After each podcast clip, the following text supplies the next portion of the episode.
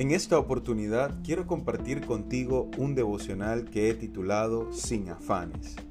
Por nada estéis afanosos, si no sean conocidas vuestras peticiones delante de Dios en toda oración y ruego con acción de gracias, dice Filipenses 4:6. En términos más básicos, se dice que la ansiedad es exceso de futuro. No hay nada más tortuoso que pensar en lo que aún no ha sucedido. Este pasaje nos invita a no afanarnos, es decir, a no pensar desmedidamente en el mañana. Bueno es tener siempre presente que Cristo viene pronto, pero pensar de manera negativa todo el tiempo y afligirse por lo que aún no ha pasado es pecado.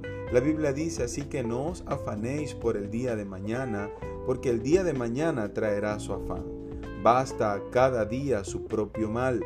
Mateo 6:34. En el contexto del texto se nos invita a buscar primeramente el reino de Dios. Si primero buscas la comodidad para luego servirle a Dios, déjame decirte que lo estás haciendo mal.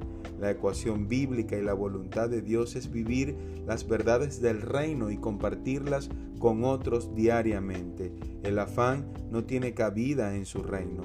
El reino es fe y gozo en el Señor. Por eso el pasaje de Filipenses nos dice, oren confianza en Dios con acciones de gracias, satisfechos en Cristo. En la confianza no hay lugar para el afán.